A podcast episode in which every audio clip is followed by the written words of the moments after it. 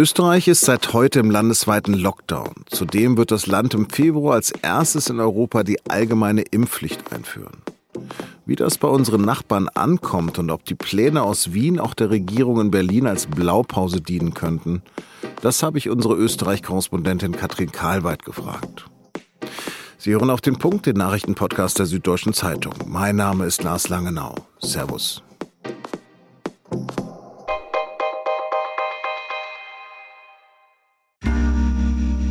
Werbung. Hi, ich bin Patrick Bauer, Reporter beim Magazin der Süddeutschen Zeitung. Und gemeinsam mit meiner Kollegin Eva Hoffmann habe ich an einer unglaublichen Geschichte recherchiert. Tom und Jana denken, sie ziehen mit ihrem kleinen Kind zu einer liebevollen Gemeinschaft. Aber sie landen in einer Gruppe, in der Menschen manipuliert und psychisch und physisch fertig gemacht werden. Wie schafft es die Familie da wieder raus?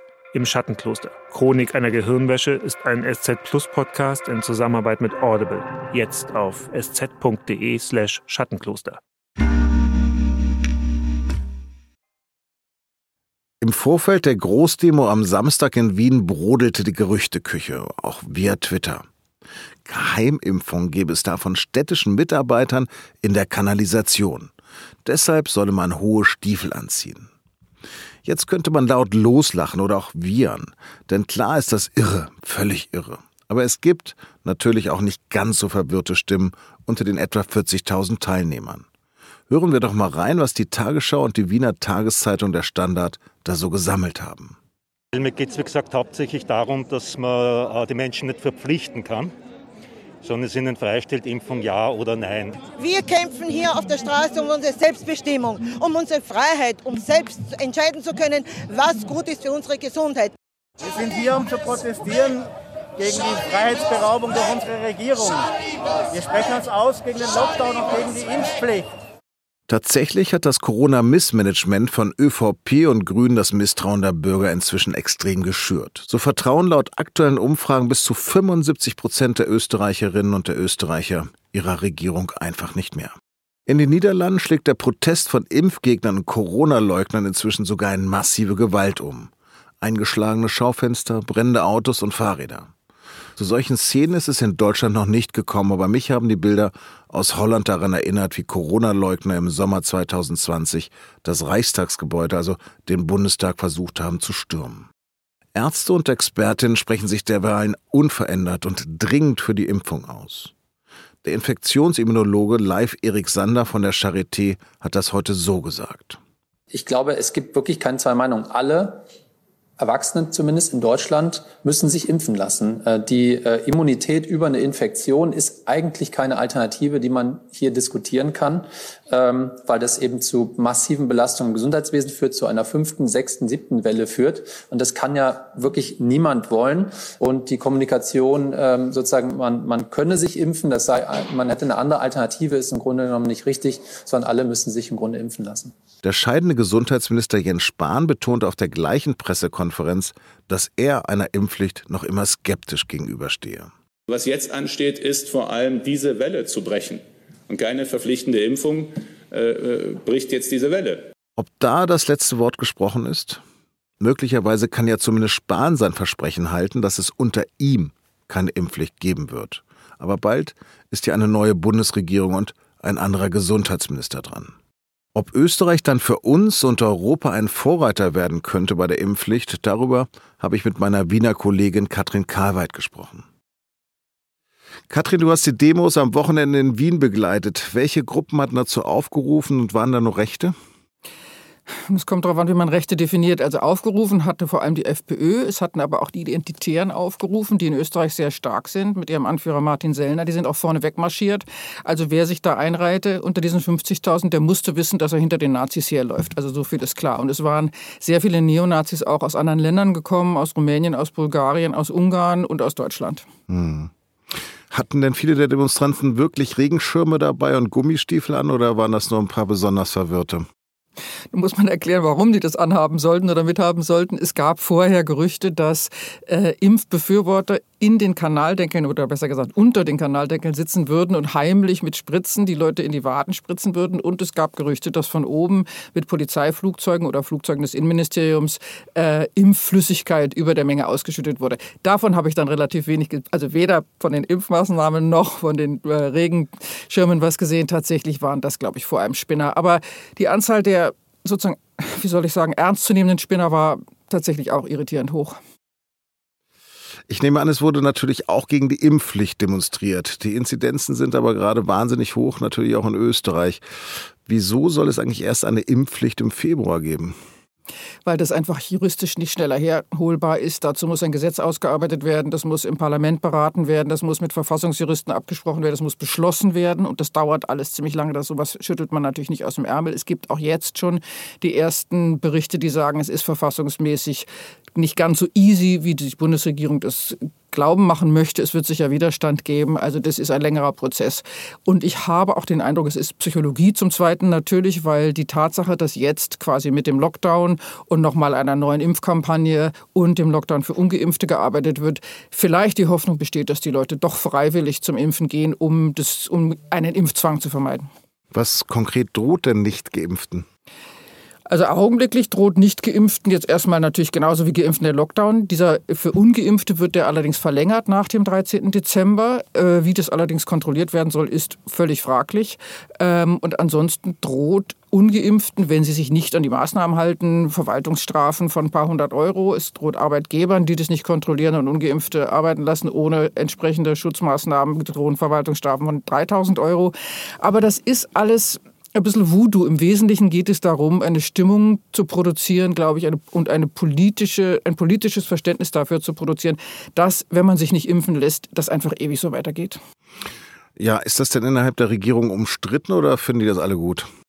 Das finden die wenigsten gut. Die haben sich auch bis vor wenigen Tagen alle gegen einen Lockdown gewehrt. Es muss offenbar zwischen, Bundeshaupt, zwischen Landeshauptleuten, also das, was bei uns die Ministerpräsidenten sind, und Bundesregierung massiven Streit gegeben haben, auch innerhalb der Koalition, Grüne und ÖVP, ähm, dass die sich zum Schluss zusammengerauft haben. Liegt tatsächlich, glaube ich, an den schlechten Zahlen und daran, dass die öffentliche Meinung wirklich immer kritischer wurde. Daran hat natürlich auch Ex-Kanzler Sebastian Kurz seinen Anteil, weil der ja immer gesagt hat, die Pandemie ist vorbei und für Geimpfte sowieso und wir haben das alles großartig großartig gemacht.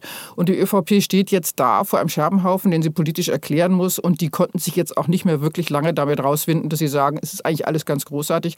Die mussten Konsequenzen ziehen. Das hat aber Tage gedauert, bis man sich einig war. Mhm. Ja, seit heute gilt ja in Österreich auch wieder ein Lockdown für alle. Wie reagieren denn geimpfte Menschen auf so etwas? Interessanterweise relativ, ich will nicht sagen entspannt, das ist wahrscheinlich das falsche Wort, aber Gott resigniert. Also die meisten meiner Freunde haben gesagt, na was soll man machen, bleibt halt nichts anderes übrig. Wenn die Deppen sich nicht impfen lassen, müssen wir den Preis dafür zahlen. Und die Leute waren am Samstag einkaufen und ab heute oder sitzen sie halt in ihren Homeoffices und ärgern sich im Wesentlichen tatsächlich über die Bildungspolitik, weil die Schulen offiziell offen sind, aber die Eltern ihre Kinder zu Hause lassen sollen, wenn es denn geht, und nur in die Schule schicken sollen, wenn es denn gerade unvermeidbar ist. Das ist alles ziemlich wurschtig geregelt. Ähm, aber ich würde sagen, es ist wie auch sonst die letzten Wochen, die Geimpften, die Verantwortung übernehmen, das muss ich jetzt mal so sagen, haben auch jetzt Verantwortung übernommen und zeigen Verständnis für eine Maßnahme, die ihnen scheinbar unumgänglich erscheint, obwohl alle sagen, es ist die Schuld der Politik, dass es so weit kommen musste. Und die Ungeimpften randalieren und gehen auf die Straße. Aber nochmal konkret, macht denn der Impfstatus etwas im Lockdown für einen Unterschied? Im Lockdown nicht. Der Lockdown ist der Lockdown. Der Lockdown ist der Preis, den jetzt alle zahlen. Der Lockdown dauert 20 Tage und er ist wie jeder Lockdown zuvor. Man ist gehalten, zu Hause zu bleiben und alle dürfen nur für die gleichen Dinge auf die Straße gehen, nämlich einkaufen, Arzt, Gericht, äh, Erholung. Also es gibt keinen Unterschied zwischen einem Lockdown für Geimpfte und Ungeimpfte bis zum 13. Dezember. Wir sitzen uns gerade hier im Studio in München gegenüber. Was glaubst du denn, ob diese Entscheidungen aus Österreich auch die Politik in Berlin beeinflussen können? Also offensichtlich hat ja diese Entscheidung in Österreich, diesen, dieses, äh, diese Impfpflicht einzuführen ab Februar hier, glaube ich, auch ein wenig die Debatte beschleunigt. Also was ich heute höre in Berlin, auch in Bayern, äh, Holicek, der plötzlich sagt, er könnte sich das doch vorstellen, aufgrund der Gegebenheiten, wenn das nicht besser wird. Ich glaube, dass Österreich, so leidvoll es ist, weil es letztlich ja auch politisches Versagen ist, dass es so weit kommen musste und die Impfrate ja auch deshalb in Österreich so niedrig ist, weil die Kampagne nicht entsprechend gut und engagiert geführt war dass letztlich Österreich eine traurige Vorreiterrolle spielen wird und das ähm, in Deutschland möglicherweise nachvollzogen werden muss, denn die Zahlen gehen ja auch hier weiter hoch. Impfgegner und Ex-Innenminister Herbert Kickel von der rechten FPÖ ist ja nun selbst an Corona erkrankt. Wie geht es ihm? Weißt du das selbst? Und ähm, hat er wirklich dieses Pferdemittel genommen? also hat dazu äh, nicht so viel erzählt, aber es gibt tatsächlich nach wie vor äh, FPÖler, die äh, aktiv und auch proaktiv für dieses Pferdemittel, also es ist ein Entwurmungsmittel für Pferde, werben.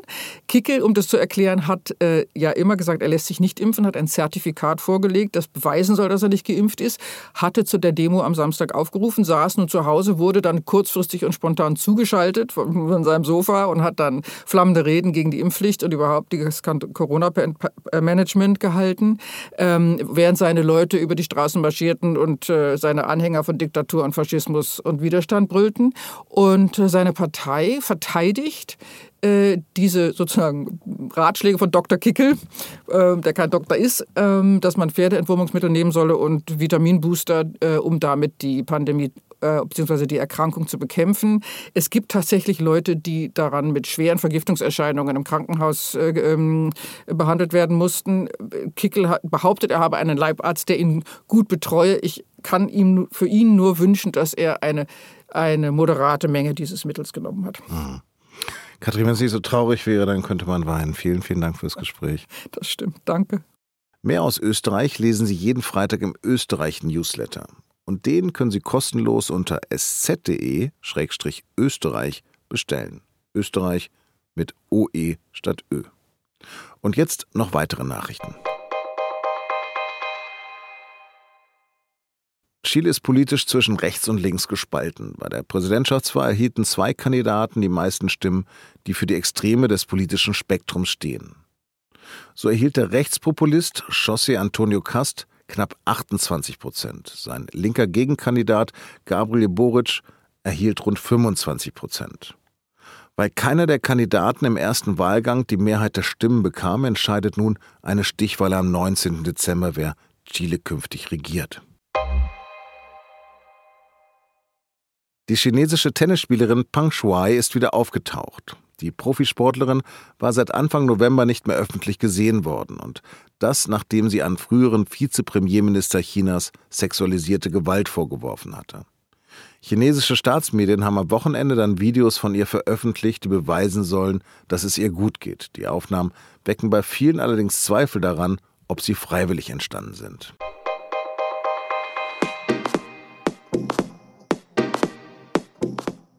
Am Wochenende waren die Fußballstadien in Deutschland noch prall gefüllt. Aber kann das so weitergehen? Wegen der hohen Infektionszahlen rückt auch der Profifußball wieder stärker in die Debatte. Bayern Münchens Joshua Kimmich ist das wohl prominenteste Beispiel für nicht geimpfte Spieler und Werder Bremens zurückgetretener Trainer Markus Anfang steht im Verdacht, ein gefälschtes Impfzertifikat benutzt zu haben. Zumindest in Bayern kommt jetzt wohl eine 2G-Plus-Regel für die Fans im Stadion und dann CSU-Politiker im Innenministerium fordert sogar eine Impfpflicht für die Spielerinnen und Spieler. Aber ist das durchsetzbar? Darüber reden meine Kollegen und Kolleginnen in unserem Podcast und nun zum Sport. Und den finden Sie wie alle unsere Podcasts unter sz.de-podcast. Redaktionsschluss für Auf den Punkt war heute bereits um 15.30 Uhr. Vielen Dank fürs Zuhören. Baba.